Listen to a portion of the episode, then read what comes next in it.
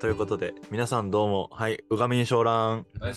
はえい、メインパーソナリティの、お今喋ってるでしょうんメインパーソナリティの伊豆翔です。ハルトムです。大輝です。はい。というわけでね、今日も生リンチやっていこうかなって感じなんですけども、まあ、今日はね、まあ、う。ん、そう、生リンチまあ、そう、実は、実はとか言って、実はなんかまあ、お奄美から一緒に高校生活をね、みんなで送ってきた友達、伊豆翔春友海輝と一緒に、あの、高校生活を共にした仲間たちが実は、あの、スペシャルゲストってことで来てくれてます。じゃあ、ということで、名前だけでいいです。自己紹介だけ。あ、フルネームは言わない。そうです。P かけとはい、う嘘でーそばはるって呼ばれてます。はい、そばはるでーす。はい。ルーマでーす。はい、ルーマでーす。ケイタでーす。はい、決めたでーす。はい。じゃあ、まあ、今日は実はね、まあ、このメンツで、なんだっけ、軽井沢？軽井沢まで行って、みんなでスノボしとったわけじゃん。では、どうだった？どうだったとか言って、めちゃくちゃ雑な振りになってるけど。まあまあまあまあ。いろいろあったけど、結果的に楽しいから。うん俺たちの代の学年席が転んで気絶して、囲まれたで、だから、精神的に、そうなんですよ。まあそうそうそうそう。まあ、俺の時に俺は情報に実は、実は、まあ、今ラジオ撮ってんのは6人なんだけど、うんまあ、その実は、今さっきまでもう一人いて、そうだね。まあ、消え、あのね、帰っちゃったんだけど、まあ、帰った理由が、あの、雪山で頭打って脳震盪になって、で、記憶喪失になって、まあ記憶をなんか断片的にしか思い出せんくなったから、まあ、で 帰っちゃったって感じなんですけど、まあ、実はその子にも話してもらいたかったんですけど、まあ、今日はとりあえず6人で話進めていこうかなってことで。はい。で今日はね、伊豆賞、私の、まあ、持ち込み企画っちゅうが、まあ、ちょっと話したいことがあるやって感じで、ね、あるんですよはい。最近、まあ、なかなか一人で考えることが多くなってきて、うんというのもね、まあ、島から出てきたわけじゃんね。島から出てきたはいいけど、まあ、大学、小野の関東とか、そのあたりにみんなが集いや、集って、じゃあ島から出てきて大学に出てきました。その後、大学卒業した後、自分なんかどこに、なんだろう、進、進路っていうか、何？将来。そう、し自分の将来像みたいなのが、まあ結構、まあ不安なのかな？わかんないけど。っていうのもあって、まあみんながどういう将来像を抱えてるのかを、まあ聞いていこうかなという、まあ島から出てきた上で、将来どんな感じになっていくのかなっていうのも含めて、聞いていきたいですね。はい。はいやっていきわかりました。じゃあ、まあ、とりあえず、では、とりあえず、まあ、その、私から話していこうかなということなんですけれども、はい。まあ、ちょっとなんかこう、リアクション欲しいよね。あ そんな静かに並んで。イ エイエーイ ということで。いや、なんかは、今思い描いてる理想像じゃないけど、としてあるのは、やっぱりなんか、島から出てきたからなのかわかんないけど、なんかちょっと島に最終的には恩返ししたいな、みたいなのがあってね。で、じゃあその、恩返しが何かっていうのはまあ全然決まってはないんだけど、とりあえず、もう漠然と思い描いてる将来像としては、卒業した後ちょっとだけ東京でまあ就職して、そこで得たなんか知識とか技術みたいなのを、まあ何年かして島に帰って、で島でなんかこう、返して恩返しみたいな、していけたらな、おと思ってるわけなんですけれども。ーイ。で、島帰りたいな。あ、島帰りたい理由？なんだろうね。島帰りたい理由は、まあ、結構、なんかわかんないよ。その、自分のマインド的な部分なんだけど、まあ、今まで近所の人とかいろんな、もうとにかく18年間高校、し生まれてから18年間、島で育て上げられてきて、なんかこう、お世話になった感みたいなのが結構あるわけね。そのお世話になったのを、まあなんかひ人として返したいよねみたいな。もううん奄美大島自体に返すのが、まあ、使命なんじゃないかなみたいな。のを考えたから、まあやっぱり、どっかしらで島に帰りたいよねって思ってて。やっぱ島で、うん。まあ、島が好きって考えてうんるうん。島の子たちだったら、うん、うん。一回は島に帰って恩返ししたいって考えると思うんだけど、うん、思うね。そこでなんか必ず出てくるのが、やっぱお金が厳しいじゃない？お金？収入的なお金。どういう？あ、ね、それ島だったら、あはいはい。そうそうバイトとかでも時給ね。低いし、うん。まあ、収入とかも低いし、うん。その家族を十分にうん。養っていけるようなお金があるかどうかみたいなああ、はいはいはいはいはい。その辺についてはどう思う？けどな。なんでそんな、ちょっと待って待って、なんでそんな標準語喋るわけ？今、生リンチュっちゅう、このテイストでやってるんだから、もうちょっと島口喋る。ちょっと緊張してる。そう今。やっぱりその会期はやっぱ初回からずっと標準語ばっか喋ってるから、ちょそうね。あんまそういうそういうキャラでいいんだよあっと少し、うん。地元っていうのがないからさ、俺地元っていうのがさ、厳密にないから、だ、誰の話？ケータね。ケータがねその感覚がよくわかんない。特に、うわ、四万十地元愛強いかうんら、そういう感覚はよくわからんなっていう。なるほどね。で、まあ、そう、会期からの質問に答えるとしたら、その、なんだっけ、その、お金的な面でしょ、そうだね。まあ、結構そういうのが将来的に考えて厳しいんじゃない？みたいな、あるけど、まあでも、なんていうのかね、結局、まあでもそう、東京に住んどったら、まあそりゃ、給料低かまあ東京住むだけでめちゃくちゃお金かかるじゃん。うん結局、なんだろう、外食するにもお金かかるし、移動するにも電車使う、何何使うにしてもまあお金かかるじゃん。でまあイメージ的に東京の人まあ割と都心中央に住んでる人はなんかマンション借りてますみたいなうん。とかだったらまあ家賃は発生するじゃんしかもなかなか中央に住んでるってなんかなったらもう高い。高いじゃん。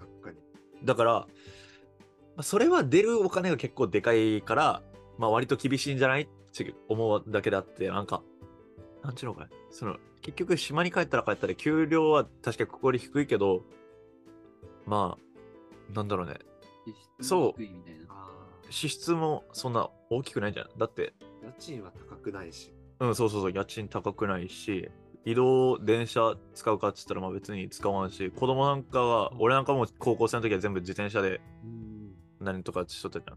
で、遊びに行くってなっても、うん東京の人なんかだったら、まあラウンドワン行く、カラオケ行くってなんかなってたけど、まあ、夏、そうそうそうそうそう、公園で遊ぶとかね、高校生でも海で。泳ぐ。海で泳ぐ、そう夏だったらそう海川行ったりなんかして、そ放課後ね、ねしとったじゃん。だから、そういうのでもまあ、割と、その遊びとかそういうのにお金がかからんのは結構いいよやと思ってて。でかいよ。うん、そうそう。だから、うん職人、なんで俺たち水泳からね、で俺たち海に行かなかった。海とか川にさ、絶対に行かなかったのはさ、プールがあるから。っていうのはあ二度と部活した後にも、その後になんで地獄を見なきゃいけないケイ タとソバハルは、ま水泳部だあ、。水泳部だったから、海に行かんかった理由は、プールがあったからね。そうまあ、その、もうわざとプールがある。部活があっての、体育館で軽泥するか、バスケするか。まあわざわざ泳ぐ必要はなかったってことだよそうそう無料で泳ぐ人にやってハマったれをなんか例外的な。まあ、結構例例外、そうね。まあ、じゃあ、ここでだいぶなんか割り込んでくるケイタに結構質問があるんだけど、そのさっき言っとったね、なんか、地元みたいなのがないって言っとったじゃん。だからその、成人式も行かないあそうそうそう、成人式もいかんって話があって、まあ、割とこの、何？ラジオのテイストとしては、あ島で生まれ育って、あはいはい。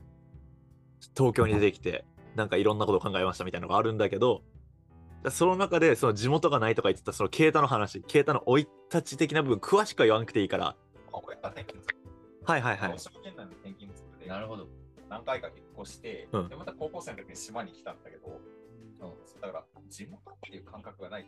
生い立ちを説明しろってさ、こんぐらいしかないんだよ。いや、それぐらいでいい。うんなるほどね。だから親が、あとうんみんな、じいちゃんとかばあちゃんがさ、島にいるっていう人も結構多いと思うけど、うんまあ、大体親戚とかじいちゃんばあちゃんはみんな大学に行ってるからさ、日本中に散らばってる人は親戚とか。じいちゃんばあちゃんも宮崎と大分にいるからっていうのは、だからそれが原因なんかな地元っていう感覚が薄いの。へえ。親戚が固まって、俺が帰るべき場所だっていうホームみたいなとこがないの君にはないっていう。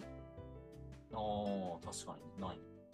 はそうだから、島んじと俺の違いは、そうなのかな。なるほど。確かに。そのホームみたいなのがあるかない、あるのかないのかみたいなのが、俺、例えば俺とケイタの差だったらそういうのがあるんですよね。俺も島に行く気は今のところないし、親も来年とか再来年には島にもいないと思うし。あえ、じゃあじゃあじゃあじゃあ、そこで、その俺は、まあ、なんだろう、その、自分の将来像の中に結構ホーム、家族、家族愛じゃないけど、なんか、地元愛みたいなのがあったじゃん。ーうん。だから、それ、地元愛、その固定した地元みたいなのがないから、その上でどういう将来像みたいな。卒業した後、いや、なんかね、俺はこれまで行き当たりばったりでずっと生きてきてから、うん。中学卒業して、なんか近くの普通科に行って、まあ、それ大根に編入したんだけど、うん。大根に行った後も、なんか行ける普通科、あと、予選メンバーに、何長期休みとかにチラッて会えるぐらいの距離が良かったなって、だからチラッと会えるぐらいの距離だから、どこでもよかったから新潟大学にしたんだけど、まあ、夜住みメンバーっていうのは、まあ、これ実は私たち全員、なんかその、島でね、夜ゼミ、予備校、なんだろう、予備校こ休みサテライうん。ううん縦ラインか。に通ってたから、まあ、この、例えばこの6人とかで軽く会えるようなうん感じが良かったですけどね。ありがとうございます。うん、そう。そう。